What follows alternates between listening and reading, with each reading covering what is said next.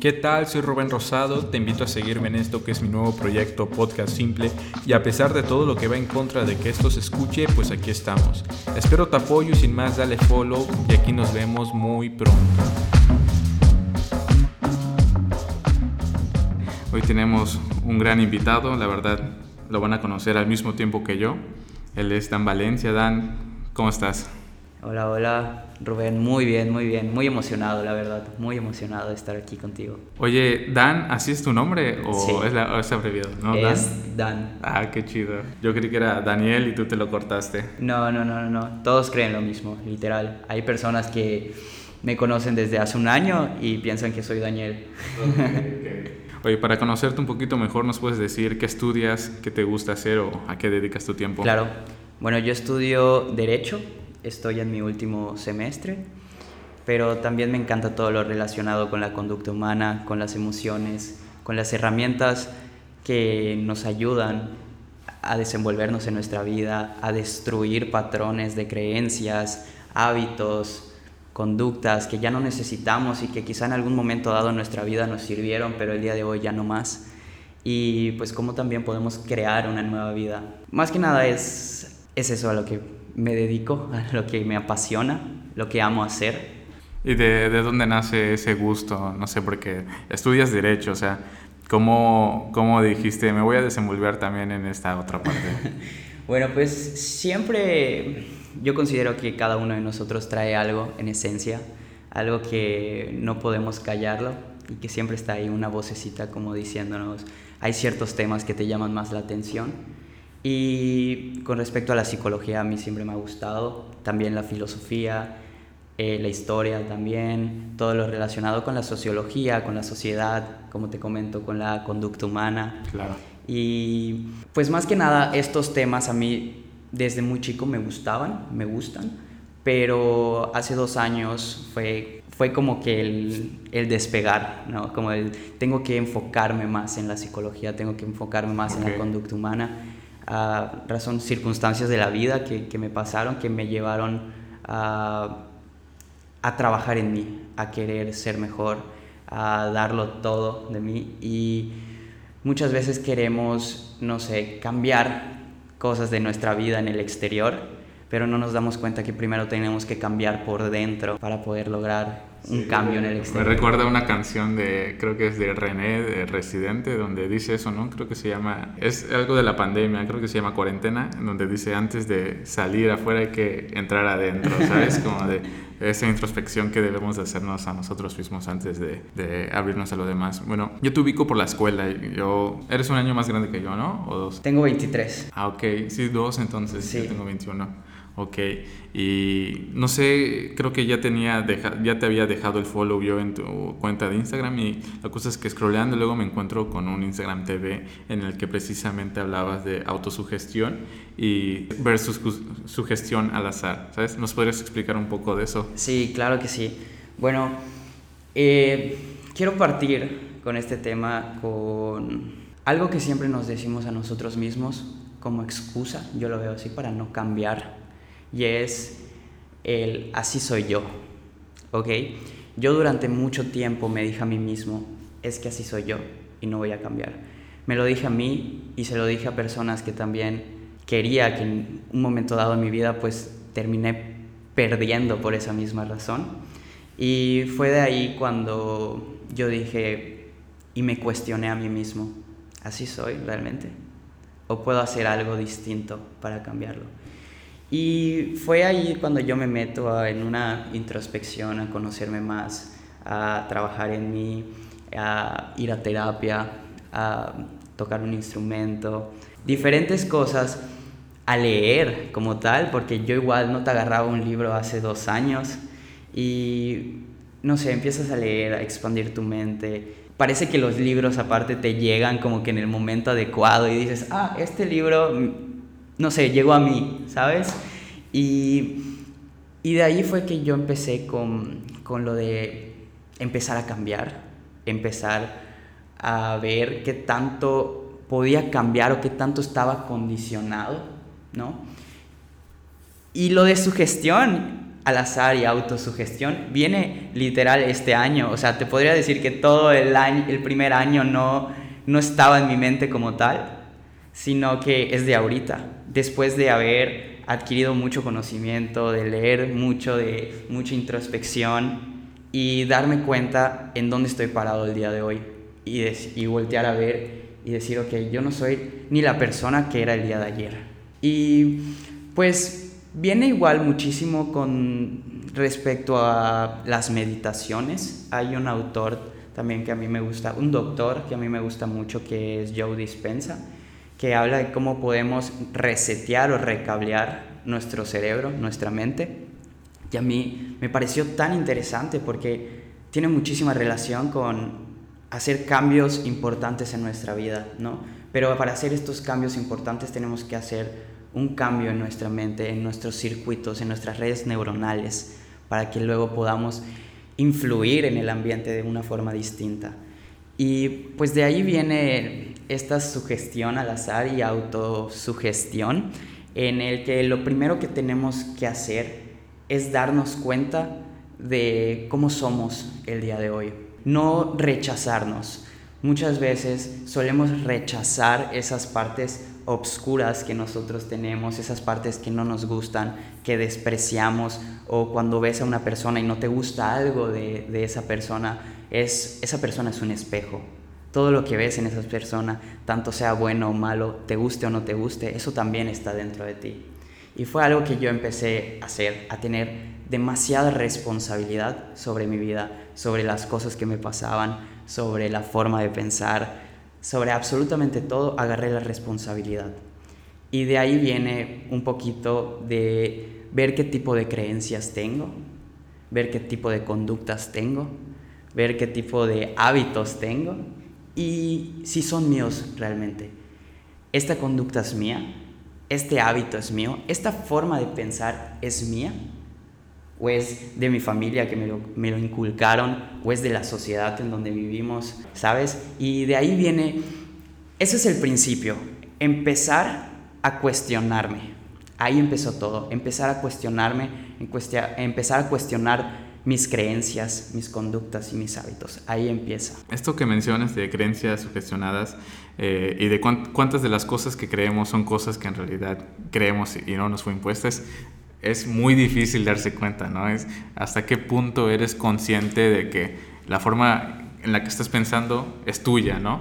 Incluso esto de yo soy como que anti-dogmas, o sea, no me gustan los dogmas, pero incluso ser antidogmático es un dogma, ¿sabes? Porque estás automáticamente eh, quitando a todos los que piensan de una sola forma y, se quedan en eso, pero incluso eso es malo porque, ¿qué rayos, no? Siempre hay que evaluar como que lo que tienes enfrente de ti y decidir si, si es bueno para ti, ¿no? O si, o si lo puedes desechar en realidad. Así es, tienes toda la razón. Y en esto de la mayoría de las Ajá, lo, lo, que habías mencionado, había otro reel en el que habías dicho que lo que sientes y haces no está bajo tu control consciente, ¿no? ¿Cómo, cómo explicas eso? Ok, lo que sientes y haces no está bajo tu control consciente. Ajá, lo que piensas, sientes y haces. Ok, ahí pues me meto muchísimo con respecto al consciente y el inconsciente, ¿sabes? Y todo lo que nosotros, por ejemplo, nuestra manera de actuar y lo que estamos percibiendo como por fuera muy superficial, pues es simplemente lo que está, digamos, en el consciente. Pero detrás de eso, detrás de todo eso, nuestra forma de reaccionar, nuestra forma de percibir a las personas, de cómo amar, de cómo además abrazar a alguien, besar y el cariño que le tienes a tu familia, cómo te relacionas con las demás personas, tu forma de hablar, tu forma de moverte, todo esto está más allá del inconsciente. Tú no percibes como tal lo que estás haciendo, digamos, en este momento, ¿sabes? O sea, yo no puedo estar ni viendo qué gestos estoy haciendo, cómo estoy moviendo mis manos como tal, ¿no? O sea, tienes que estar muy en el momento presente para lograr ver o sentir que, bueno, en este instante estoy moviendo mis manos, ¿no? Pero normalmente es, está en el inconsciente. ¿A qué voy? O ¿Qué es el tema que a mí me gusta muchísimo del inconsciente? Que con respecto a las creencias, quiero regresar a, a las creencias, a los hábitos, a las conductas que ¿Cómo te lo podría explicar? Muchas veces queremos cambiar un hábito en nuestra vida, ¿no? Digamos que queremos empezar a hacer ejercicio, ¿sabes? Nos llegó un día y dije, estamos, estoy harto, quiero empezar a hacer ejercicio, estoy harto y quiero hacer un cambio en mi vida, ¿sabes? Pero esta decisión la, estás tomando desde el consciente.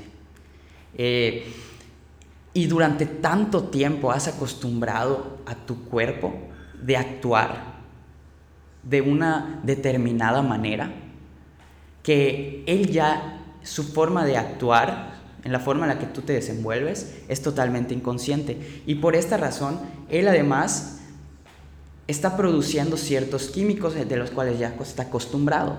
Y digamos que tú el día de hoy dices, no, pues yo ya quiero hacer este cambio y quiero empezar a hacer ejercicio. Estás yendo en contra de todo lo normal que tu cuerpo se desenvuelve, ¿sabes? Tu cuerpo siempre quiere estar o buscar la homeostasis, quiere estar en equilibrio, ir hacia la misma dirección con pequeños cambios apenas. Y cuando queremos hacer un cambio de golpe, tu cuerpo te dice, no, no, no, no, no, hey, espérate, espérate, esto no, no, me sirve a mí o esto no me está gustando, me siento incómodo, me está sacando de mi zona. Y es ahí cuando además tu cuerpo te empieza a enviar señales y te empieza a decir, ah, mejor empezamos mañana. O ah, estás cansado. Ayer hiciste mucho, te mereces un descanso o mereces, mereces comerte, no sé, estos nachos, estos, esta torta, ¿no? Y, y es ahí cuando nos empezamos a sabotear a nosotros mismos, ¿no? Pero es tu cuerpo igual hablándote y jugando contigo para que sigas haciendo lo que has hecho durante mucho tiempo.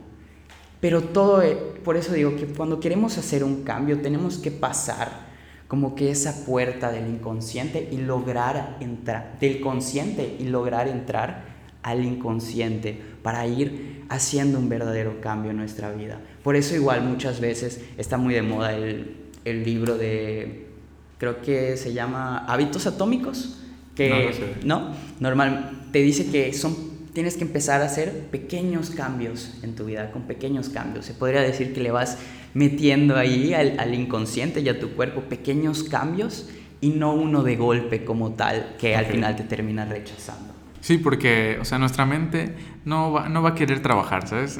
Va, quiere, quiere estar así como está cómoda y, y creo que lo he hablado anteriormente y hasta cierto punto, por ejemplo, la procrastinación, el hecho de postergar las cosas, unos creen que es una falta de administración del tiempo, ¿sabes? Que somos malos administrando el tiempo, por lo tanto, este, siempre estamos postergando las cosas, pero en realidad que la verdad de la razón por la cual lo hacemos es porque nos da miedo enfrentarnos a ese momento. Entonces buscamos alternativas para redirigir nuestra atención a otras cosas, ¿no?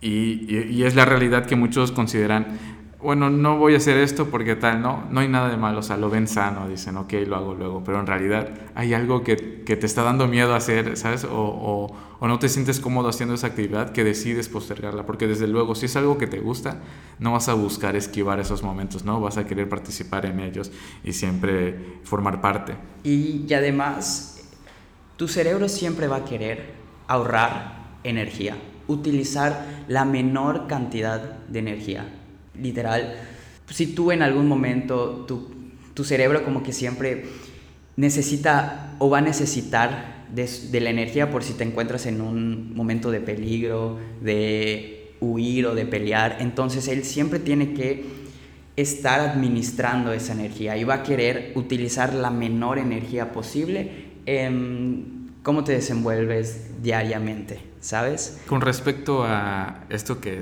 no tenemos control consciente, quiero pensar que no eres determinista, ¿no? O, cómo lo ves. ¿Crees que nosotros tomamos decisiones o, como que la, o, crees que las decisiones ya están tomadas? Es una muy buena pregunta y yo creo que además, no sé si tú eh, en algún momento consideraste o consideras hasta ahorita que yo soy determinista, pero no. Yo, yo creo que no eres. no, no, no, absolutamente no, no, no. Pero si hay algo que uno de los principios también de mi vida es Por ejemplo, nosotros vivimos en una dualidad, vivimos en una dualidad. Y yo lo que trato de encontrar y darle un sentido más, más grande a mi vida es encontrar el equilibrio entre esta dualidad. ¿Y por qué te menciono esto? Porque quiero hablar sobre el determinismo y sobre qué tanto libre albedrío tiene, pues tengo o tenemos una persona, ¿no? ¿no? Tenemos como tal. Yo pienso que los primeros 12 años de nuestra vida sí estamos determinados y condicionados por nuestra familia, por la sociedad, por nuestra misma iglesia. A, veces por derechos, ¿no? No somos libres todavía. Así es. Y aparte, todo lo que te pasa a tu familia también genéticamente y adquieres. Y esos genes, cuando tú te desarrollas, digamos, con tu familia, si sigues los mismos patrones de conducta, de comportamiento, se van activando, se van estimulando, ¿sabes? Y sí, es verdad, estamos determinados, los primeros seis años somos unas esponjas. Adquirimos y agarramos absolutamente sin juzgarlo, sin pensar, simplemente lo agarras, ¿sabes? Lo agarras. Y los siguientes seis años de tu vida refuerzas todo lo que aprendiste en los primeros seis. O sea, los primeros 12 años como tal son durísimos, o sea, son muy fuertes y te van a marcar demasiado. Y si no los haces conscientes, si no lo aceptas, no vas a poder hacer un cambio en tu vida. Con esto me refiero a estar determinados, condicionados o sugestionados en nuestra vida, más que nada, los primeros 12. Ok, pero seamos sinceros, ¿cuántas personas se dan cuenta que están sugestionados o que están condicionados cuando cumplen 12 años? ¿Cuántas personas dicen, ah, ya me di cuenta que estoy condicionado, voy a cambiar a los 12? Sí, no existe esa reflexión. ¿Verdad? No, o sea, no existe. Y desafortunadamente o no, hay personas que los primeros 12 años de su vida, todo lo que les pasa, pues es muy bueno. Claro, cada uno, cada ser humano con, con sus defectos o lo que les pasa en sus papás, pero digamos que estén acostumbrados a tener un una buena percepción sobre el dinero, tener una buena percepción sobre las relaciones humanas y pues todo eso se pasa. Pero hay otras personas que no, que les pasan y les dicen que el dinero es malo, que el dinero se para y entonces tú adquieres todo ese condicionamiento y dices, no, no, no, no necesito dinero o esto me va a cambiar o me va a hacer mal, ¿sabes? Sí, sí, sí.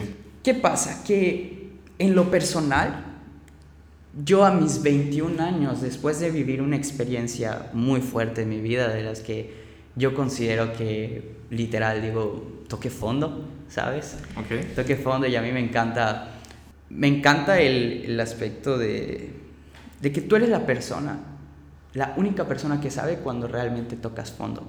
Nunca debes dejar que nadie más llegue y te diga, ah, todo está bien, porque tú eres un mundo entero. No saben lo que estás viviendo en tu interior. Y a mí me encanta una frase que dice, cuando creas que has tocado fondo, créetelo y haz algo. Claro, haz algo para salir de, de, ahí. Y fue a partir de, de, mis 21 años, te comento, cuando yo antes de todo esto, yo decía, ah, es que así soy yo, ¿sabes?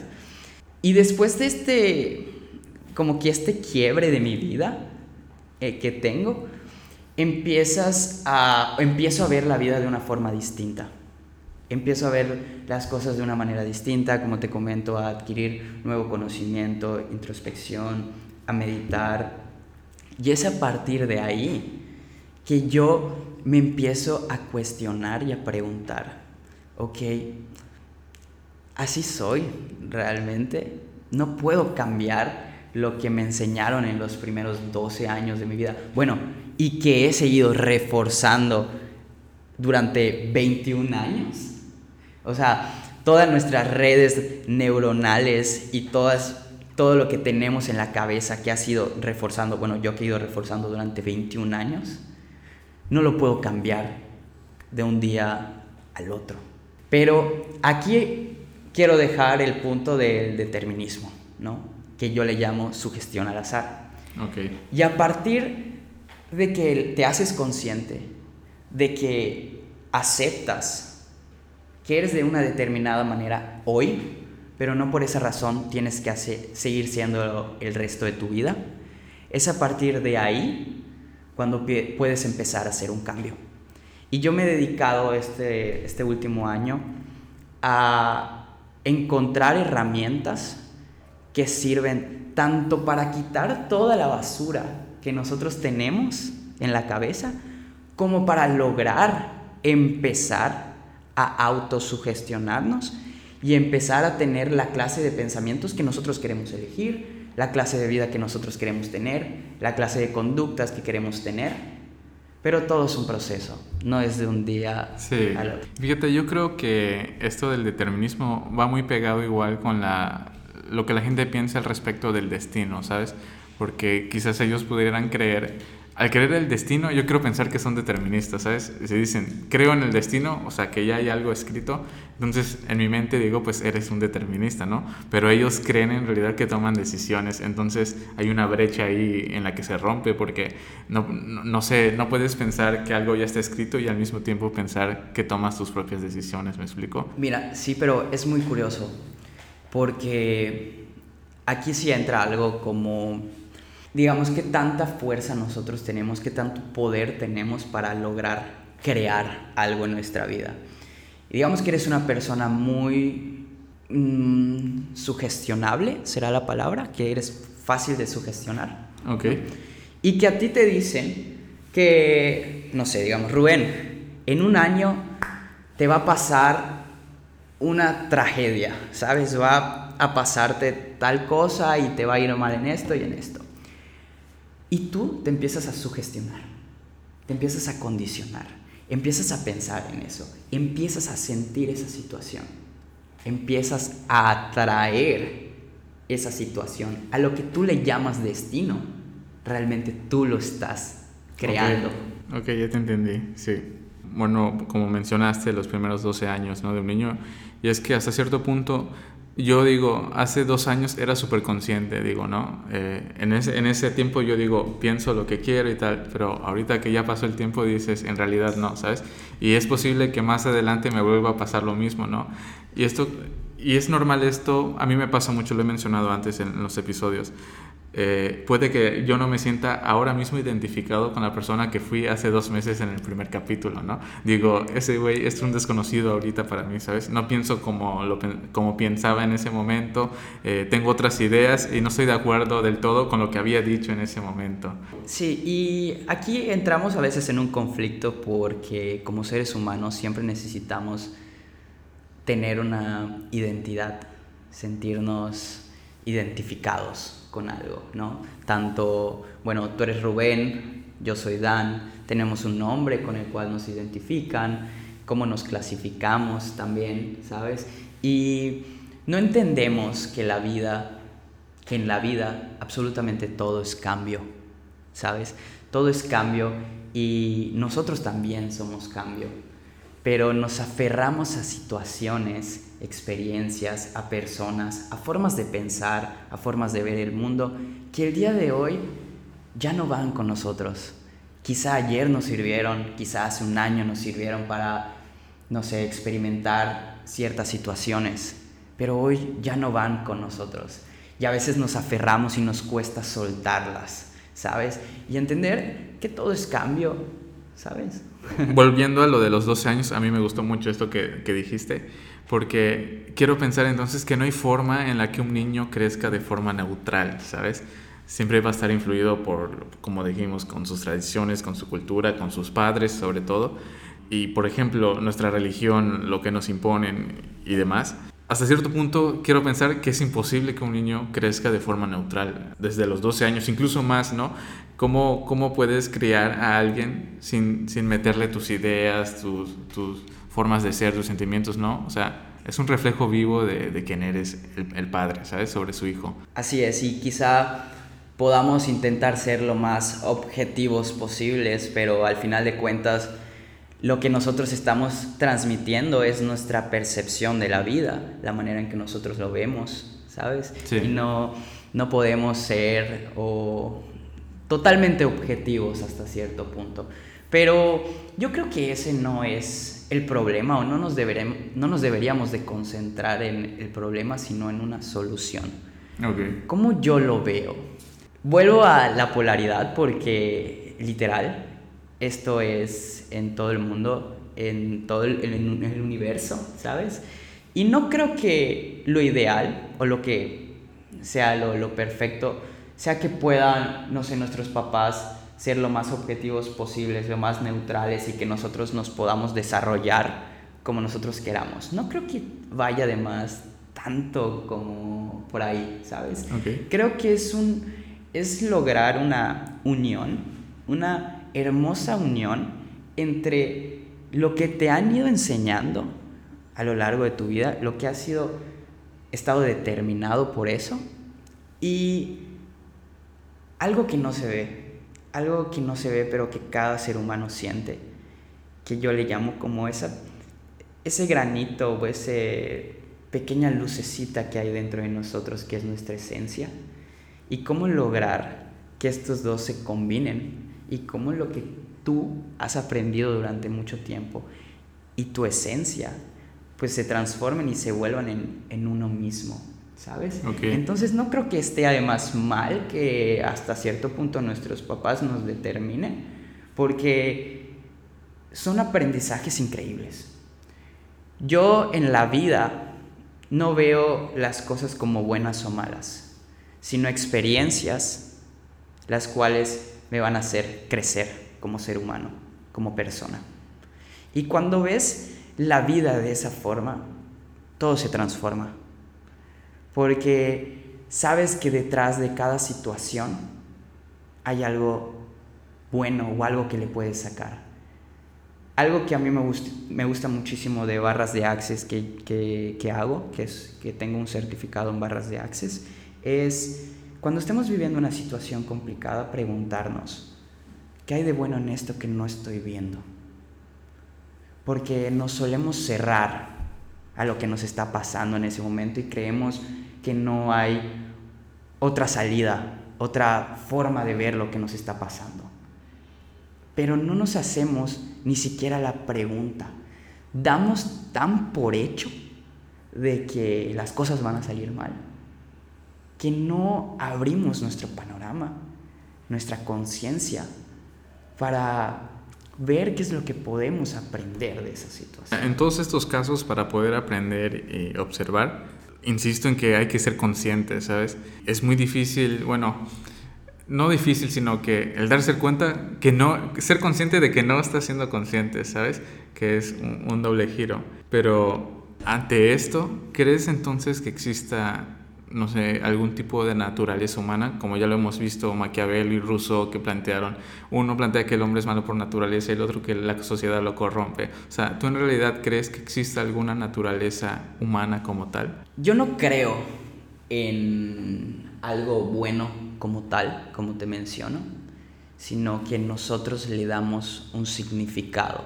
¿Cómo puedes saber que una persona es buena o es mala? Digamos, yo te podría decir, eh, no sé, Juan es malo. ¿Cómo sabes que Juan es malo? A raíz de una experiencia que tú viviste con él. Pero ¿qué tal si contigo, Rubén, vivió una experiencia, no sé, tú viviste una experiencia increíble con él y vienes y me dices, no, es bueno. Ok. ¿Sabes? Entonces yo creo que igual tiene mucho que ver con nuestra forma de ver el mundo y la forma en que vemos a las personas, pero desde nuestro interior.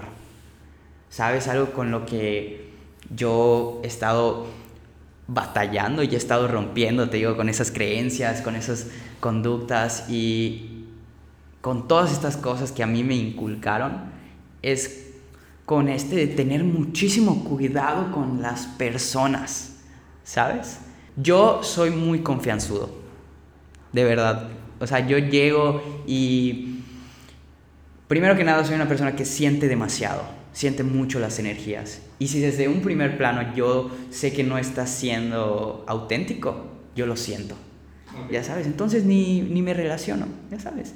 Pero normalmente yo suelo ser una persona muy abierta Porque te digo, las personas hay algo con las que tocas, hay algo que, con lo que coincides, y empiezas a platicar con ellas y todo súper bien, y luego se lo cuentas a, a tu familiar y te dice, no, no, no, tienes que tener mucho cuidado, tienes que ir con esto y con lo otro.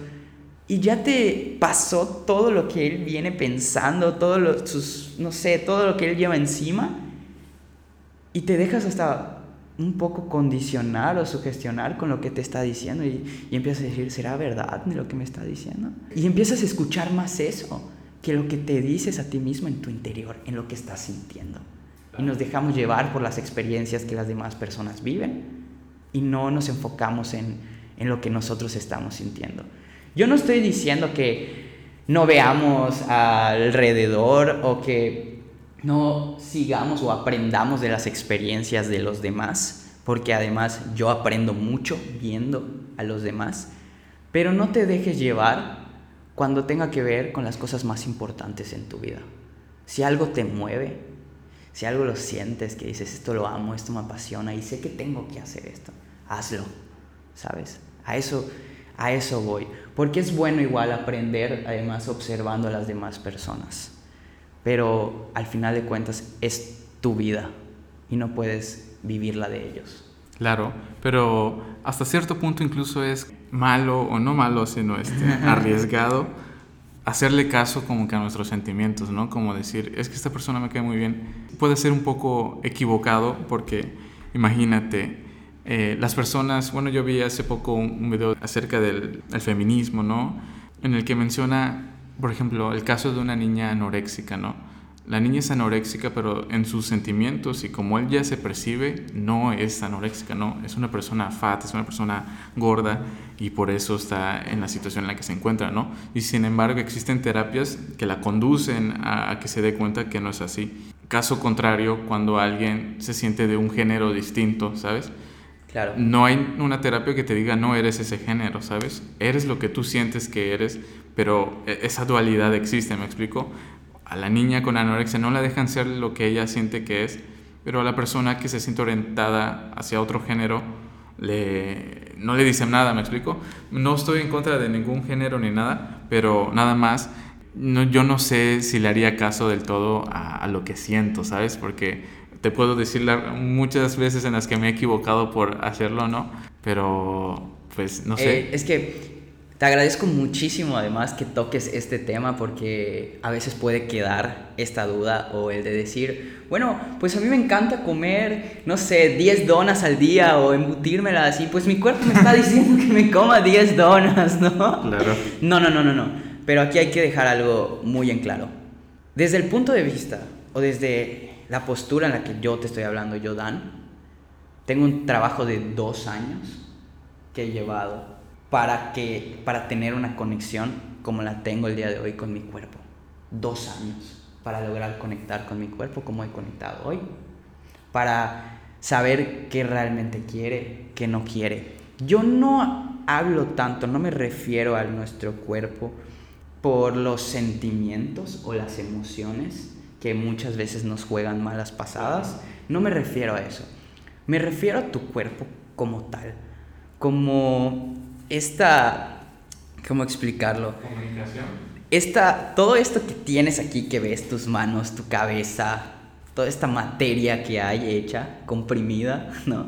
Que son más de 50 billones de células que trabajan juntas para que tú y yo estemos aquí hablando. Bueno, 100 si, si te considero a ti, tú 50 y yo 50. Para que podamos estar aquí, no solo uno enfrente del otro, sino hablando, razonando, sintiendo, viendo. ¿Sabes? Que 50 billones de células se unan o hagan no sé qué. Eso de verdad me hace pensar y de verdad siento y vibra conmigo que nuestro cuerpo es demasiado sabio. Muy, muy sabio. Pero es la mente la que nos juega malas pasadas muchas veces. O el acostumbrar a tu cuerpo a ciertos químicos también. Luego como que lo vuelves ahí un adicto y cuando le quieres quitar algo te dice, hey, ¿qué pasó? Ya sabes. Sí. Pero tu cuerpo es muy sabio. Y también lo he visto en, en descodificación, que es otro tema de cómo encontrar ciertas emociones que tenemos atoradas por una situación que vivimos y eso puede lograr que tengamos un cambio de conducta hasta enfermarnos, ¿sabes? Entonces, si es algo que lleva su tiempo, te digo, por, por lo mismo me he dedicado a, a estudiar las herramientas para ayudar de la forma, pues, no más fácil, pero de formas que funcionen a las personas a que puedan trabajar en ellos mismos, a que puedan conocerse, a conectar con su cuerpo. Porque tienes muchísima razón cuando, cuando mencionas, es que no me puedo fiar de lo que me dice mi cuerpo en este momento, de mis emociones como tal.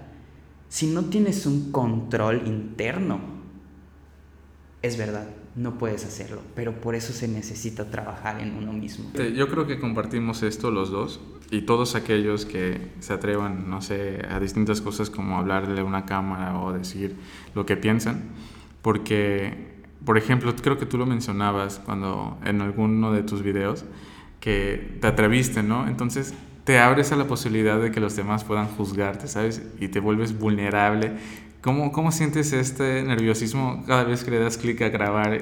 O, o, cómo piensas? Porque hasta cierto punto, obviamente, no puedes quitar de tu mente el hecho de que alguien más lo va a ver, ¿sabes? Porque dentro de ti, la dialéctica que existe dentro de ti, pues platicas y en, en tu mente todo es perfecto, ¿sabes? Este video así va a estar y tal, pero en la realidad a la hora que lo subes, ¿cómo te sientes? Pues, ese sentimiento. Te puedo decir que la primera vez estaba muy, muy nervioso.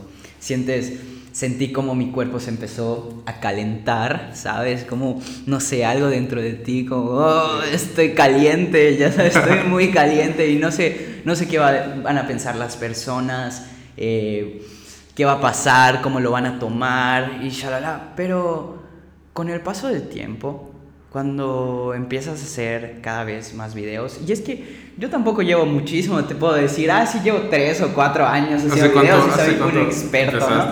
Pero yo llevaré unos meses, creo que seis meses que hice mi primer video y que a veces estoy haciendo videos y que igual es práctica. No es lo mismo la primera vez que haces un video a cuando ya tienes un poquito de tiempo haciéndolo. Y aún así, el día de hoy yo siento que me falta muchísimo pero algo que quiero dejar en claro también es que tenemos que dejar de, de lado el intentar ser perfectos. Ser perfectos desde el inicio y creer que vamos a alcanzar un nivel de perfección, porque eso mismo muchas veces nos detiene a hacer las cosas que, que realmente queremos hacer.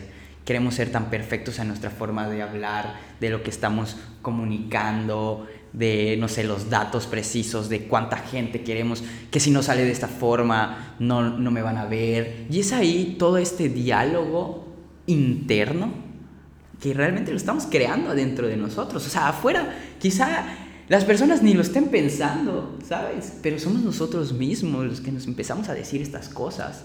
Y cómo el querer a veces ser perfectos nos impide dar ese primer paso, que es el más importante para, para empezar, ¿no? Y el día de hoy me la llevo tranquilo, a veces sí siento que me exijo, me exijo mucho, pero luego igual trato de, de calmarme y, y de entender que todo lleva un proceso. ¿Sabes? Queremos muchas veces empezar algo, no sé, algún negocio, algún podcast, algún tipo de coaching, lo que tú quieras.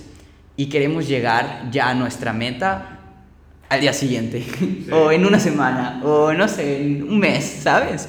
Y nos estresamos, nos frustramos porque no hemos tenido las visitas que queremos o no estamos teniendo ese reconocimiento que nosotros nos gustaría. Y, y es ahí cuando yo siento que nos deberíamos de preguntar realmente, ¿por qué razón estás haciendo lo que haces? Sí, ahí va. ¿Porque quieres reconocimiento? ¿Porque quieres dinero nada más? ¿Porque quieres ser visto? ¿O lo haces porque hay algo dentro de ti que te mueve? Si te mueve en serio, yo creo que lo más lindo es disfrutar el proceso. Porque cuando llegues a tu meta, vas a querer Se acabó. otra cosa. Vas a empezar a hacer otra cosa y entonces no disfrutaste, no fuiste consciente de lo maravilloso que fue el proceso. Y, y yo lo veo, te digo, yo he invitado a varias personas de aquí de Yucatán, incluso de la prepa, que ahorita hasta cierto punto ya son figuras públicas, ¿no? Y me sorprende que estando ahí en la prepa, cuando no era nadie todavía, sí te contestaban, ¿sabes? Ahorita no, no, no, hay, no existe contacto. Y, y, es justo eso también a lo que voy. Y lo he dicho muchas veces en mis redes sociales, que el apoyo al comercio local hasta cierto punto es una hipocresía y es una moda, ¿sabes? Una moda que, que todos quieren compartir y se sienten identificados. Comentas algo muy, muy interesante ahorita con el... cuando no era nadie. Y ahí, ahí yo creo igual, otra creencia que a nosotros nos pasa, nos inculcan, y es el creer que no somos nadie ahorita y que cuando logremos algo ya seremos alguien. Y no es así. Tú el día de hoy, digamos, quizá no tengas el reconocimiento social que quieres, pero tú eres alguien.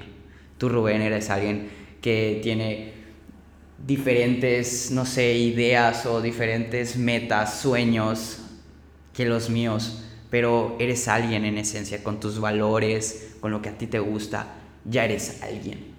Y ahí está el problema, que primero no, no nos enfocamos en el ahora, en lo que nosotros somos hoy, en lo que tenemos. Y ya queremos partir y hacer cosas distintas y querer adquirir otro reconocimiento cuando ni nosotros mismos nos reconocemos a nosotros. Claro, sí. Y yo creo que de ahí viene mucho dolor, mucho sufrimiento, ¿sabes? Estrés, malestar. Conflicto. Conflicto, porque estamos más interesados en lo que hay afuera que en cómo estamos con nosotros mismos. Yo soy una persona, te lo juro, feliz. Tú me ves en la calle y siempre estoy con una sonrisa. Siempre, o el 99% de las veces, estoy con una sonrisa, porque siempre hay ciertos momentos donde o estoy enojado o estoy triste, que son parte también de mi experiencia y también los abrazo, porque son necesarios. Pero casi siempre me vas a ver con una sonrisa en la cara. Y no por las cosas externas que me estén pasando, sino por cómo yo me siento en mi interior. Porque es a lo que voy cuando te digo que a las personas las puedo sentir, porque gracias a la conexión que yo tengo conmigo mismo, yo puedo sentir también si una persona está siendo auténtica, si está feliz, si está triste, si necesita algo, ¿sabes? Y entonces hay que partir de ahí, de entender que tú eres alguien el día de hoy, de reconocerte y reconocer y ser presente de lo que tienes hoy.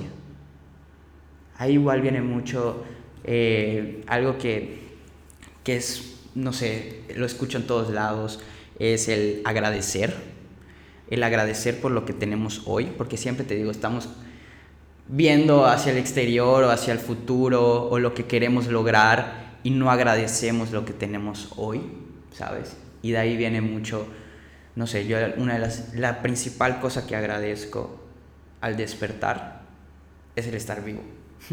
y la primera cosa que, que agradezco al irme a dormir es el que sigo vivo. Y a veces que creemos que tenemos que tener algo, un supercoche o algo que nos pase espectacular en la vida para, para agradecerlo. Cuando lo único que necesitamos para partir, para agradecer realmente, es tenernos a nosotros mismos, estar en paz con nuestro cuerpo, con nuestra mente. Y a partir de ahí, empezar a crear. Yo no digo que no quieras tener una mejor vida, que no quieras lograr tus metas, que no quieras tener un, un, mejor carro, una mejor casa, no sé, hijos. No digo eso, no. Pero digo que si quieres partir para alcanzar eso, tienes que partir de ti, trabajando en ti. Yo, incluso eso, yo no le echaría la culpa a alguien de que, de que quiere ese tipo de cosas, ¿no? Y mucho menos... Eh, que, que, sienta que la finalidad de lo que debe de hacer es generar dinero, ¿me explico? Porque yo eso pienso de estas personas, te digo que me doy cuenta cómo ahora tienen mucha gente detrás de ella diciéndoles, y consume esto, ¿no? Te, y, y, no sé, supongo la, la, han de gratificar, ¿no? Con dinero a esa persona, pero si su finalidad desde el principio era ese, entonces ya lo logró, me explico, ya no hay por qué escalar si estás bien ahí y lo, y lo noto en las en sus redes sociales como están, se notan complacidas de lo que ya lograron, pero es un escalón súper plano que ya no hay dónde subir. Y al final de cuentas, cada, vuelvo igual a uno de mis principios base, cada persona es un mundo, ¿sabes? Cada persona es un mundo y si esta persona llega a un tope, quizá no es tu tope, pero es el de ellos, ¿sabes? Y también algo que pasa con el ser humano es que solemos caer en los extremos. Sí, en totalmente. una punta o en la otra. Y ahorita tener la mejor intención del mundo y luego empiezas a conocer el otro extremo y, y, te jala para ahí, ya sabes. Entonces, por eso para mí la vida se trata de un hermoso equilibrio en el que puedas disfrutar de todo lo material que hay aquí, pero que también conectes con tu interior, que conectes con el universo, con las cosas que no se pueden ver. Cuando haces esa hermosa unión, yo creo que empiezas a experimentar esta vida de una forma totalmente distinta. Eso que mencionas del mundo físico, hay una bueno, son dos posturas, no me acuerdo muy bien ahorita, pero las voy a mencionar, que es el dualismo y el monismo. Me parece que el monismo es de las personas que solo creen en el mundo físico, me explico. No me acuerdo qué filósofo era de estos, o matemático, la verdad. Y el dualismo en el mundo de las ideas, ¿sabes? Que hay algo que está ahí, que no porque no esté físicamente no quiere decir que sea real, ¿me explico? Y yo creo que me inclinaría, no crean que es la definición eh, correcta, o sea, no la tengo presente ahorita, ¿no? Pero la, pueden buscar, dualismo y monismo, pero yo, yo me inclinaría por el mundo de las ideas en el que incluso las cosas que no están aterrizadas siguen siendo verdades, ¿me explico? Yo, yo parto de, desde, ese, desde ese punto y te quería preguntar, ¿cómo, cómo, cómo este, decides que compartir, o sea, ¿cómo, cómo dices, esto lo tengo que compartir o, o, tu proceso por el cual pasas para decir, esto lo tiene que escuchar la gente? Ok, primero, a mí me parece muy, muy curioso lo que comentas con, con respecto a que, no sé, no me he dado cuenta si en mis videos yo sonrío, pero ya hay dos personas que me dicen que tengo que sonreír más. Es como, es algo natural para mí hacerlo, pero tú me puedes entender y al grabar un podcast, igual apenas, apenas empezamos o no sé, cuando voy a grabar un video, sientes como cierta, no sé si presión, pero como que uh, te, no sé cómo llamarlo. como que te amarras. Te amarras, claro, te amarras y es como te tienes que ir soltando poco a poco, ¿no? Sí. Lo mismo siento que me pasa con los videos poco a poco, por eso es muy importante la práctica y estimular, pues es una habilidad, el hablarle a la cámara es una habilidad y se tiene que estimular y se tiene que practicar, no es de un día para otro. Y entonces esta retroalimentación que a mí me hacen, en vez de verlo con mala cara o de decir, ay, si no te gustan mis videos, pues no los veas o, o, o sentirme mal por eso, al contrario, lo agradezco, porque ellos están percibiendo algo que quizá yo no percibo, pero que me puede ayudar a hacer mejor mis videos. Entonces es ahí donde yo digo, ah, ok, pues para los próximos videos me voy a tratar de soltar más, a sonreír más, ¿sabes? Y estas, estas cosas. Y lo mismo me pasó ahorita como que empezando el podcast, como que estaba así medio uh, amarrado y ya ahorita como que sientes que, que fluye un poquito mejor, más, no sé, más increíble. Pero con respecto a cómo elijo mis temas, ese es uno de los puntos que tengo, para ser honesto, que tengo que mejorar. El como hacer una lista digamos, hoy voy a hablar de esto o y mañana de esto y de esto, ¿sabes? Es algo que poco a poco voy como desenvolviéndome, pero como que esa lista de decir, ok, hablo de esto o hablo lo otro, porque cómo funciona el día de hoy o cómo lo estoy haciendo. Yo leo algún libro, veo algún documental, veo algún video, escucho algún podcast y ¡pum! Algo se prende dentro de mí y momento de eureka. Así es. Y tengo que grabar. Algo vino a mí. ¿Sabes? Es como ese momento de, de, creatividad, quizá. En mi último, mi último video, el que hice, Así fue. No recuerdo qué vi como tal, pero como que toda algo que me encanta es como que toda la información que he ido adquiriendo en ese momento llega una información que estimula tu cerebro y junta como que varias cosas y es ahí cuando empiezo a hablar y me empiezo a desenvolver, ¿sabes? Así lo he hecho hasta el día de hoy. Mis videos, mis reels con respecto a las barras de Access, esas no, como que digo, ah, bueno, ¿qué son las barras de Access? O sea, simplemente me, me siento y como que las explico y las hablo, ¿no?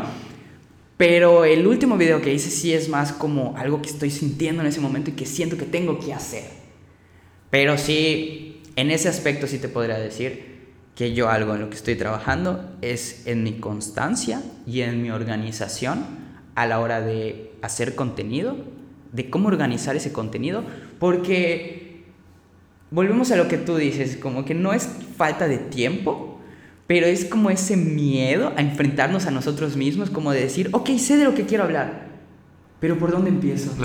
¿Cómo me organizo? ¿no? Sí, y es que es raro porque lo quieres hacer, o sea, quieres compartirlo, quieres decirlo, pero sientes que lo puedes hacer. Siempre que ya lo tienes planteado y dices, ok, aquí voy, dices, no, esto lo puedo hacer mejor, no, esto lo va a hacer mejor. Y boom, vas retrasando ese momento, vas retrasando ese momento. Y el momento entre el 0 y el 1 se va haciendo grandísimo, ¿sabes? Entonces, y esto que dices lo he dicho antes. Eh, creo que el último post que tengo en mi Instagram habla acerca del momento de Eureka. Estos momentos son aquellos en los que respondes a alguna pregunta o te llega alguna idea que en ese momento no estabas buscando, ¿sabes? La tenías apartada, pero tu mente al, al, no sé, al entretenerla con otras cosas, como que no deja de trabajar por eso, ¿sabes? Siempre está funcionando, entonces, boom, la encuentra y te la escupe, y entonces la tienes que aprovechar. Y hay una frase de Luis Pasteur que dice que, la, que el azar, o sea, el azar, solo favorece a las mentes preparadas, ¿sabes? Puedes tener la respuesta frente a ti, pero si tú no eres capaz de entenderlo, no tienes la formación para poder hacerlo, pues mm, para ti no está, ¿sabes? La, la, respuesta frente a ti. Y eso tiene para mí muchísimo sentido y muchísima razón, porque a mí uno de mis conflictos antes más grandes es o el que estamos muy acostumbrados a decir en nuestra sociedad, como el de, ay, no tuve suerte, o ay, tuve suerte yo, yo la suerte como tal, como se conoce, para mí no existe. ¿Sabes? Eso de decir, ay, llegó algo a mí, ay, qué suerte tuve. No, o sea, fue un trabajo interno que yo hice primero, que me preparé y que después se dio la oportunidad.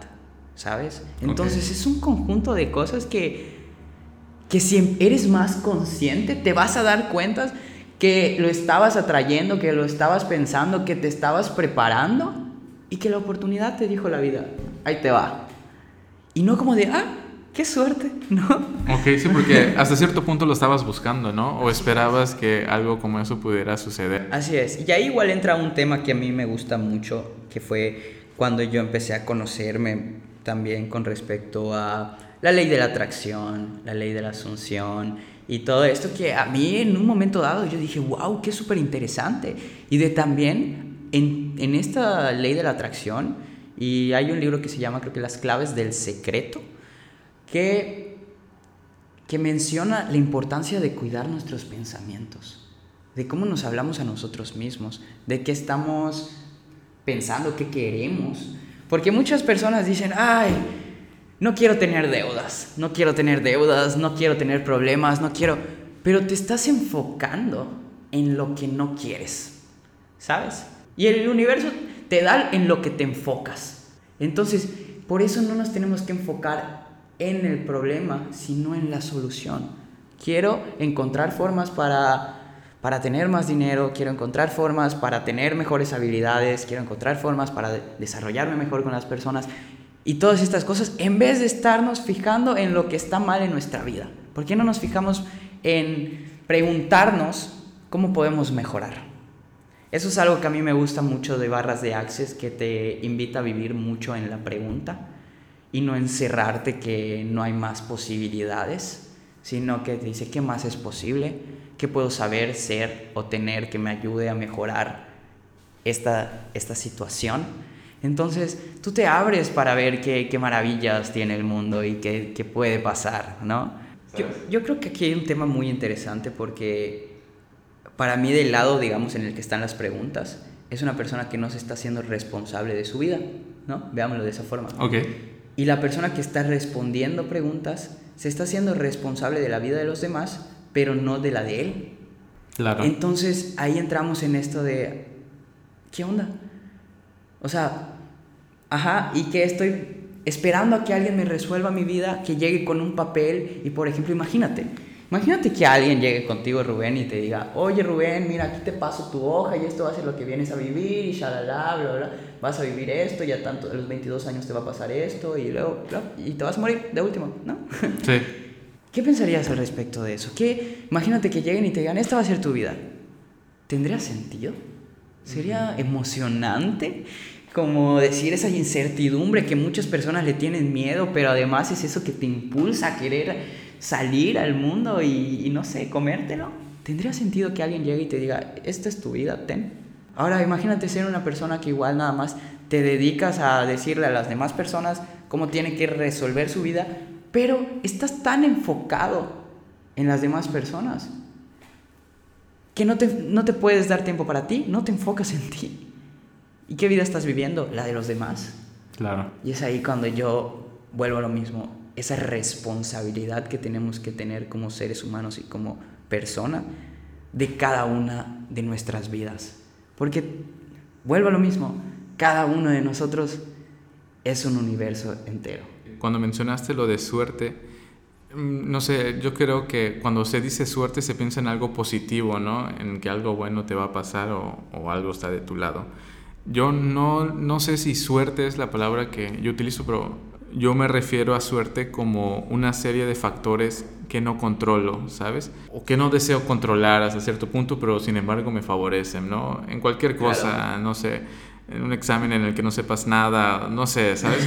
No controlo yo esos factores, pero sin embargo me beneficiaron, ¿no? Yo creo que a eso le llamaría suerte más que nada. O sea, pero prefieres verlo desde el lado positivo, porque hay muchas personas que dicen, ay, tengo mala suerte, y entonces les pasa lo claro, eso no sé si sería suerte, ¿sabes? Si es negativo. Pues volvemos a lo mismo, tiene que ver con tu manera de percibirlo, con qué estás sintiendo.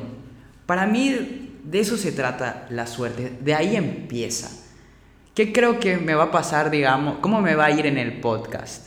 Si yo me empiezo a autosugestionar a mí mismo y digo, me va a ir súper bien, me voy a desenvolver, voy a hablar con el corazón, me va a escuchar mucha gente y gracias a esto, no sé, se me van a abrir puertas, ¿sabes? No ha pasado, pero yo pienso eso y ¡pum! El día de mañana, ay, oye, fíjate que tal persona me dijo no sé qué, qué suerte, ¿no? Claro. Pero si yo dijera, ay, voy a ir y qué tal si me va mal, shalala, y nadie me va a ver y al contrario me van a tirar hate, y vengo y digo, oye, no sé, no nos fue muy bien, qué mala suerte, ¿no? O sea, todo empieza en nosotros y en la forma en que nosotros lo vemos. Claro, lo que esperas, ¿no? Que suceda después. Claro, o sea, por eso te digo, yo no le dejo muchísimo, o sea, yo no o sea, yo siento que influyo mucho, soy un co-creador de mi vida. ¿Por qué co-creador y no nada más el creador totalmente de mi vida? Porque todo en la vida ya está dado. Todo ya está. Absolutamente todo. Hasta una persona que es auténtica, que dice, ay, voy a crear algo de absolutamente cero. No es verdad, eso no existe. todo ya está ahí. Y son esa suma, digamos, de que empiezas a estudiar, que ves esto, que ves lo otro, que luego tú logras hacer una forma de ver la vida única, auténtica, pero todo ya está. ¿Me explico? Ya, ya está colocado ahí, ¿no? Así es. o sea, todo ya está en el universo, en la vida. Y gracias a todas las cosas que tú haces como ser, puedes hacer una unión increíble y hermosa. No estoy diciendo que no tiene mérito lo que haces, no, al contrario o sea, tiene muchísimo mérito lo que estás haciendo, de estar siendo auténtico. Para mí eso es ser auténtico, ser único. El saber que, hacer conciencia de que todo ya existe, pero que yo uno las cosas que para mí más me mueven y logro crear algo, no sé, bellísimo. Ya sea, a mí me gusta igual mucho el arte, me gusta mucho, no sé, lo que tiene que ver con la música, con también hasta el simple hecho de estar hablándole a las personas me apasiona, me gusta, ya sabes. Entonces imagínate lograr hacer una unión de todo esto, de estar hablando, de juntarlo con, como con arte y de aparte, digamos, de algo me debe de estar sirviendo estudiar derecho, porque, bueno, yo estudio derecho, pero no hemos hablado para nada de derecho en todo el podcast, ¿no? Y digo, ¿para qué lo estudié? O sea, al día de hoy te podría decir que no lo sé, pero quizá el día de mañana haya algo ahí, una semilla, que me haga, no sé, era lo que necesitaba para algo en mi vida. El día de hoy no lo estoy viendo, no está en mi radar, pero hay que salir muchas veces de esa caja de lo que nosotros estamos acostumbrados. Claro. Siempre estar abiertos. Y esto que mencionas de que los factores están ahí ya creados y tú los ordenas, yo, yo siempre menciono la humildad. No, se parece mucho a lo que dices, que para mí la humildad es reconocer que no eres absoluto, ¿sabes? Que no eres el mejor en, en, el, en la rama que te estás desempeñando, ¿no? Que no, no, eres el tope de gama en cualquier otra cosa, actividad, ¿no? Sino que eh, estar consciente de que hay personas que compiten para ser mejores incluso que tú, pero el simplemente hecho de reconocer que no eres el top ya te hace humilde, ¿me explico? Y Sí, y te puedo decir que también te llevaría a ser aún muchísimo mejor. Cuando tú reconoces, digamos, que hay una persona que es mejor que tú en algún tema, en vez de molestarte, en vez de no sé querer, eh, ¿cómo se podría decir? Pelear con esa persona o superarla, ¿por qué mejor no aprender de ella? ¿Sabes? Ver sus videos o además si puedes tener comunicación y todo eso que te gusta de esa persona, lograr desarrollarlo igual en ti. ¿Por qué te digo, tenemos esta, no sé, esta idea de pelear o de que tiene que haber alguien mejor, alguien peor? Cuando si hay alguien, digamos, entre comillas, mejor, yo puedo acercarme a él y aprender de esa persona. Esto viene igual desde hace muchísimos, muchísimos años, cuando con con la, la teoría de las especies, con Darwin, que la supervivencia del más fuerte. Eso nos llevó a creer que sí hay especies que son más fuertes y que sobreviven y que se pelean y que, no sé, se matan y, y todo esto, ¿no? ¿Y por qué no es distinto? ¿Por qué no es pensar la supervivencia de las, de las especies que en conjunto lograron sobrevivir y el día de hoy están aquí? ¿Sabes? Eso lo, menciona Bruce Lipton también, que es un biólogo, que él no recuerda ahorita qué autor es el que dice esto de no es como una supervivencia del más fuerte, sino una colaboración entre las especies más fuertes. y eso nos ha llevado, al ver lo de la supervivencia del más fuerte, a tener conflictos, a pelear de que hay alguien mejor que el otro. Yo a mi público siempre le digo, o sea, a la gente que nos escucha, desde el, creo que desde el podcast número uno les dije, ok, voy a empezar esto, pero les voy a comentar desde ahorita que vamos a empezar siendo ignorantes, ¿sabes? Ah. vamos a empezar no sabiendo nada y no hay problema con ello, ¿no? Porque mi tarea es, hasta cierto punto, porque me gusta, pues informarme, aprender un poquito de todas las personas que vienen, ¿no? Y así cada, la, la audiencia debe madurar al mismo tiempo que yo, ¿no? Yo siempre les digo que jamás escuchen mis podcasts desde el desde el último que subí hasta el primero, porque va a haber una degradación episodio con episodio, me explico, porque cada episodio que va pasando se va haciendo mejor, me explico. Entonces, escucharlos desde el más nuevo hasta el más viejo, te vas en, incluso yo a mí me ha pasado que lo escucho y me siento incómodo porque digo, me estoy degradando, ¿sabes? Caso contrario que si lo escuchas desde el primero hasta arriba, sí sientes un avance bastante notable. Yo te la cambiaría en estoy cambiando. Claro, es eso. Hay que verlo como degradar, porque quizás estamos viendo que, pero no al contrario, como te comento, cada vez vamos mejorando. Pero quizás si llega una persona y lo que necesitaba oír era tu primer episodio. Entonces, sí siento que igual ahí, por eso igual, te digo, en la manera en que nosotros nos hablamos a nosotros mismos no quiero escuchar este video porque me estoy degradando. Mejor sentirnos orgullosos de decir, ah, estoy cambiando. Claro, o sea, esa persona a la que escucho hablar hace dos meses es un desconocido para mí, ¿sabes? O sea, en ese momento muy bien aterrizado lo que pensaba, pero ahorita ya aprendí algo mejor y digo, eso ya no me sirve en este momento. Y me encanta mucho lo que, lo que mencionas también con respecto a ser ignorantes, ¿no? Yo, a mí me gusta más utilizar como siempre estar en una postura de aprendiz, de principiante, Porque muchas veces solemos caer otra vez en el extremo de que cuando ya somos buenos en algo, esa de, no sé, ya soy bueno, ya lo hago inconscientemente, ya súper bien, ya no tengo que aprender nada, ¿no? Cuando siempre hay nuevas cosas que aprender y nos cerramos a seguir aprendiendo por el simple hecho de creer que nosotros ya somos expertos. Hace poquito igual eh, vi un documental sobre creatividad que está en Netflix que menciona una persona que el día de hoy las empresas o las personas se, se capacitan tanto o están no estudiando tanto para ser expertos en algo tan específico. Un nicho. Que se convierten en los mejores y conocen absolutamente todo de eso, pero terminan por no conocer absolutamente nada. ¿Por qué? Porque conocen tanto algo tan bien que todo lo demás lo dejan de lado. Entonces, no conocen nada. Yo tengo algo parecido a eso que lo hablé en el episodio de Escuela Utópica con Daniela Santalla, un saludo a Santalla, en el que hablo, por ejemplo, de Platón y la República, su, su texto, en el que yo pienso así, o sea, yo pensaba así y no lo sabía hasta que ella me lo dijo, ¿sabes? Esto ya está escrito y lo, lo piensa Platón y dije, ¿en cómo está el asunto? La cosa es que yo pienso que necesitamos ser específicos en cosas para que el resto de las personas nos necesiten.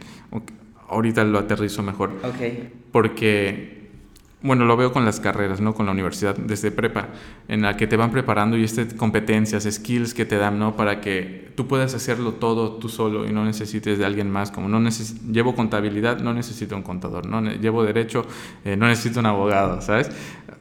Y, todo este cierto, cierto punto de, de, oficios en los que también me la están enseñando, ¿sabes? Entonces, en una república ideal, una utopía, por así decirlo, no sucedería esto porque cada quien solo en un pueblo solo hay un carnicero, hay una tienda, hay o sea, un carpintero. Entonces necesito una cama, acudo al carpintero, me explico. Pero qué tal si yo sé carpintería, ya no necesito de él. Y si todos sabemos carpintería, ya no necesitamos el carpintero y, y deja de existir ese oficio. ¿Me explico? Pero yo sí creo que no sé, a veces me gustaría que solo supiera administración, me explico, por ejemplo, en mi carrera, que solo supiera eso, porque así soy necesario para el resto de las personas. Necesitan un administrador, puesto que no sé hacerlo, tengo que contratar a alguien, me explico, y pues lo vemos reflejado, no sé, en la situación económica de, de hoy en día, pero yo creo, mi postura sería que sí, que sí nos especializáramos en solo una cosa. Aquí entra un factor que para mí es muy importante que literal se me vino a la cabeza apenas lo estabas comentando todo esto y es el, el tiempo. Ok, digamos que tú eres muy bueno haciendo esto, también lo otro, shalala, pero hay algo que tenemos que no va a regresar y es el tiempo. Y imagínate que gastas lo más preciado que tienes en la vida, que es tu tiempo en estar haciendo actividades pequeñitas que no te gustan como tal. Claro. ¿Sabes? Y entonces es ahí donde, donde tú te pones a pensar, uy, ¿qué es mejor? Mejor contrato a esta persona, contrato al otro y me puedo enfocar en lo que yo quiero. Pero también aquí entra otro factor importante que tú mencionas como el de sentir que nos necesiten las personas. Y en la sociedad, volvemos a... Todo está relacionado con las creencias. Solemos creer o queremos sentir que las personas nos necesitan. Pero, ¿de verdad es así? ¿De verdad tenemos que sentir como que las personas nos necesitan? No sé. Es, a lo que voy. Porque hasta cierto punto el trabajo en la sociedad a las personas les hace sentirse gratificantes el hecho de que les sea pagado por su trabajo, ¿sabes? El trabajo es el máximo gratificador de las personas, entonces si no lo ejerces, porque ya todos lo saben, por así decirlo, pues no tienes gratificación. Es a lo que voy, pero imagínate que parto de lo mismo, de sentir que esa necesidad primero la llenas en ti, que te dejas de sentir necesitado, dejas de sentir que necesitas, no sé, complacer a alguien y te empiezas a complacer a ti, te amas a ti mismo, no sé, ves por ti primero, ¿sabes? Y después cuando haces esto, yo creo que todo lo demás que des, wow, lo das de la forma más auténtica posible. ¿Me explico? O sea, dejar de sentir esa necesidad de, ay, me necesita tal persona o este trabajo lo tengo que ejercer, porque yo creo que esa creencia igual viene mucho pues de la sociedad, ay, tienes que estudiar cierta cosa y te tienes que especificar, especializar en esto y, y esto vas a hacer el resto de tu vida, ¿no? Y si mejor primero nos llenamos a nosotros mismos y nos preguntamos, ¿qué es lo que realmente me gusta? ¿Qué es lo que realmente me apasiona? Y me desenvuelvo en eso y soy una persona muchísimo más feliz y por el simple hecho de que otra persona me ve y también se alegra y dice, ¿qué hace esta persona que me hace sentir de esta forma? ¿No? ¿Sabes? Imagínate que así fuera la sociedad. Obviamente, te estoy diciendo lo mismo que, que así es, ¿no? Pero, pero ¿por qué no? Porque, ¿Por qué no se puede soñar con que cada persona haga lo que se llene primero a él mismo? Y ese es uno de mis objetivos de vida que cada persona vea primero por, por ella, que sea responsable de su vida, que logre descrear y destruir todas las cosas que ya no quiere y empiece a crear la vida que quiere siempre desde la responsabilidad de uno mismo. Y de ahí crear, crear la vida que quieres y crear las personas que te rodeen también y ser, no sé, la mejor versión de ti mismo, pero porque primero te lo diste a ti. Y las demás personas, todo lo demás que venga es es secundario. Partiendo de ahí, para mí es increíble. Y mencionas igual otro tema importante. Vuelvo a lo mismo con respecto a la creatividad y a la imaginación, que si logras hacer varias cosas, quizá puedas crear algo increíble gracias a todas las pequeñas cositas que haces. Pero ahí siento que son dos mundos diferentes también. Como tenemos el hemisferio izquierdo como el hemisferio derecho, que el derecho está relacionado con la creatividad y el izquierdo, pues no, con ser más organizado, con estas cositas, ¿no? Y, y entonces, ¿qué tal si puedes hacer esa unión, digamos? O sea, claro, está conectado, pero lograr que se conecten aún más, ser una persona, sí, que con el, el, el hemisferio izquierdo logras, digamos, plasmar, pasar a la acción, pero todas esas ideas de tu hemisferio derecho, toda esa creatividad que tienes, la juntas. Imagínate que pases todas las cosas que traes dentro y las logres plasmar y pasar a la acción.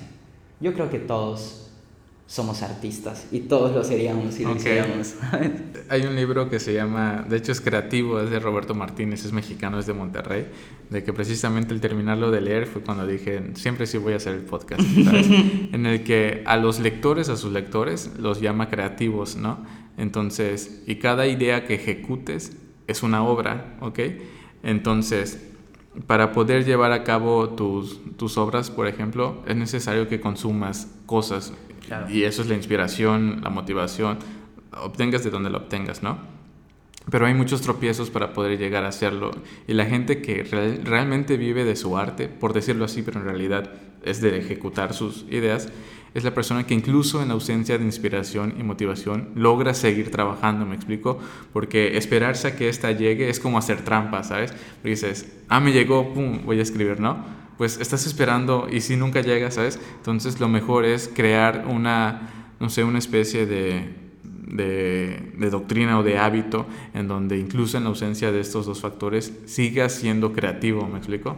Y yo creo que igual el mundo está muy dividido también este, en, todo, pero quedándonos con este tema, digamos, con lo que tiene que ver con lo laboral, pongámoslo así, en el creer, no sé, o el ser demasiados ¿Qué necesitas tener un trabajo? ¿Qué necesitas desarrollarte en una cierta empresa o, no sé, alguna profesión? Sí, son como presiones. Y tenemos el otro lado, digamos, totalmente distinto, que es como quiero vivir del arte, de la creatividad.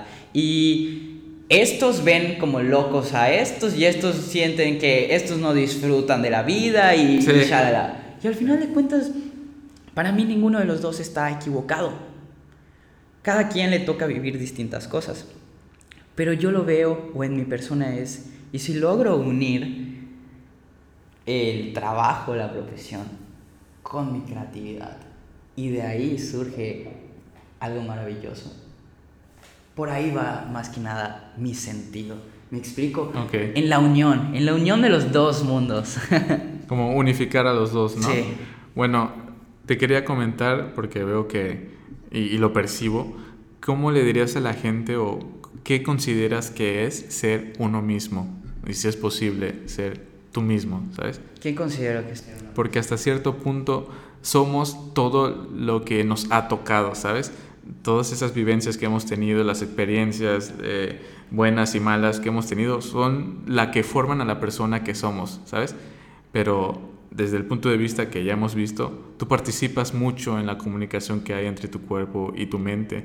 ¿Cómo, cómo crees que se podría alcanzar el ser uno mismo? Algo que, que creo que, cada, que, que todas las personas hemos vivido es el, en algún momento dado, has hecho algo, visto algo, oído algo que te llenó, que te movía, ¿sabes? Y que te gustaba y que sentías que o que querías estudiar eso o investigar más sobre algo o platicárselo a algún amigo. Y cuando lo hiciste, cuando fuiste y se lo platicaste a alguien, ah, te vio con una cara rara o con, no sé, malestar o con que es una locura. Y ¡pum! Se te bajan toda esa inspiración o, o, empiezas a creer que realmente ellos tienen razón con creer que lo que a ti te gusta es una locura, ¿no? Y yo diría que el ser uno mismo, primero que nada, es el comprender lo que te digo, que lo que tú sientes en tu interior es único, nadie más lo vive. Además, tus cualidades, lo que en realmente tú eres bueno, con lo que naciste, para ti es algo tan normal que crees que además todas las personas son así, ¿sabes? Y no lo ves, es invisible ante tus ojos. Yo creo que un factor importante para, para empezar a conocerse es el entender que cada persona es un mundo, el no juzgarte, no culparte, no ser malo contigo mismo y tampoco con los demás, no juzgar lo que estén haciendo, diciendo, ay, está malo, no tiene sentido lo que hace, no, tú eres un mundo y las personas, los que te rodean también y, son espejos y te están enseñando muchísimo, ¿sabes? Pero eso es lo principal. Entiende que eres un mundo. El número dos, yo te diría que gracias a eso, gracias a que ya entendiste que tú eres único, increíble y auténtico, tú puedes empezar a conocerte, el comienzo de conocerte. Y ahí empiezas a investigar sobre los temas que te gustan, sobre qué habilidades quieres desarrollar, y todas estas cosas que empiezas a trabajar en ti. De ahí entender que quizá te cueste al principio adquirir todo lo que quieres porque el 95% de lo que tú eres el día de hoy es totalmente sugestionado, totalmente totalmente condicionado. Entonces eso sería lo tercero, admitir que el 95% de la persona que tú eres te fue condicionado, que te puedes quedar con lo mejor sí, pero también puedes cambiar con lo otro. El paso número cuatro yo te diría que ser un buen egoísta, el ponerte a ti primero, porque quizá cuando empieces a trabajar en ti van a haber muchas personas que te digan, eh, ¿sabes qué? Guay, ya no eres la misma persona que antes, ¿qué te está pasando? Ay, shalala, y te empieza a ver mal o te dejes de llevar con ellos, pero tienes que ser un buen egoísta y ponerte a ti primero. Después de esos cuatro pasos, enfocarte, enfocarte en lo que realmente quieres, en lo que te mueva Em, no sé, en la persona que eres el día de hoy. Em, te digo, en lograr desarrollar una buena comunicación con tu cuerpo. Y te digo, yo ni te he mencionado las herramientas que yo he estudiado, pero algo que yo amo hacer y que hago todos los días es meditar. Yo medito de 30 a 45 minutos en la mañana y a veces lo hago en las noches. Y eso me ha ayudado muchísimo a conectar con mi cuerpo. Y también me ha ayudado muchísimo a conectar con mi cuerpo y con las energías, las barras de Access, que las barras de Access son puntos energéticos que nosotros tenemos en nuestra cabeza.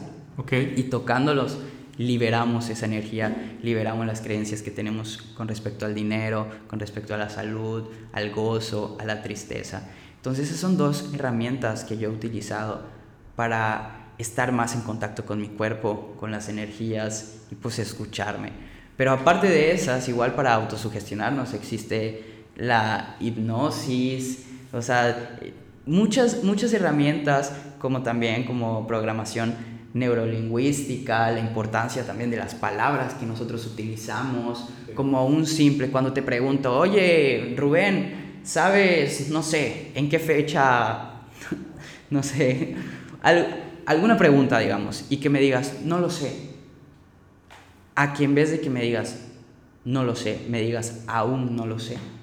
Ese, ese simple aún tiene un poder muy fuerte, ¿sabes? Porque no te estás cerrando a, ah, no lo sé, aún no lo sé. Es como un poco como la ley de la asunción, ¿no? Claro, o sea, y es, y es igual como cuando nosotros nos decimos a nosotros mismos, el, tengo que hacer esto, eh, no sé, o sea, el tengo que, ¿sabes?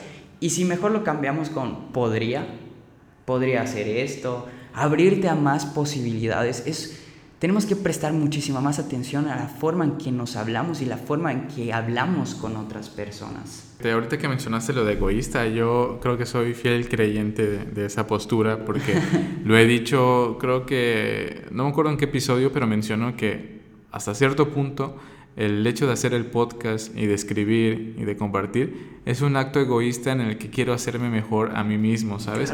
Lo hago para exponerme y para que cada vez como se nota en cada episodio, pues me vaya mejorando, ¿no? Y a la hora de escribir también tengo textos que he publicado en distintas plataformas en las que precisamente eso digo, quizás no te vaya a gustar, pero es el ejercicio que hago para mí mismo, para escribir mejor cada vez. Y eso es, esa es la razón por la que a mí me gusta llamarlo el buen egoísta, porque si solo le pongo egoísta, siento que se da malas interpretaciones, ya sabes, trato de como decir el buen egoísta porque me tengo que elegir a mí primero decimos, ay, esa persona es egoísta, ay, y pensamos algo mal, ¿no? Sí. Y digamos todo lo contrario, esa persona es la más empática que existe en el mundo y adquiere todo lo malo, o sea, toda la energía y la mala vibra se la pasan a esa pobre persona y luego está sufriendo y se siente mal y luego, no sé, no sabe decir no, ¿me explico? Claro. Y luego le da tanta prioridad a las demás personas que se deja de elegir a ella misma. Y tampoco se trata de eso. Por eso hay que ser un buen egoísta. Quisiera pedirte eh, el feedback de cómo sentiste el podcast, porque ahí te va, porque desde luego, yo jamás he sido invitado en un podcast.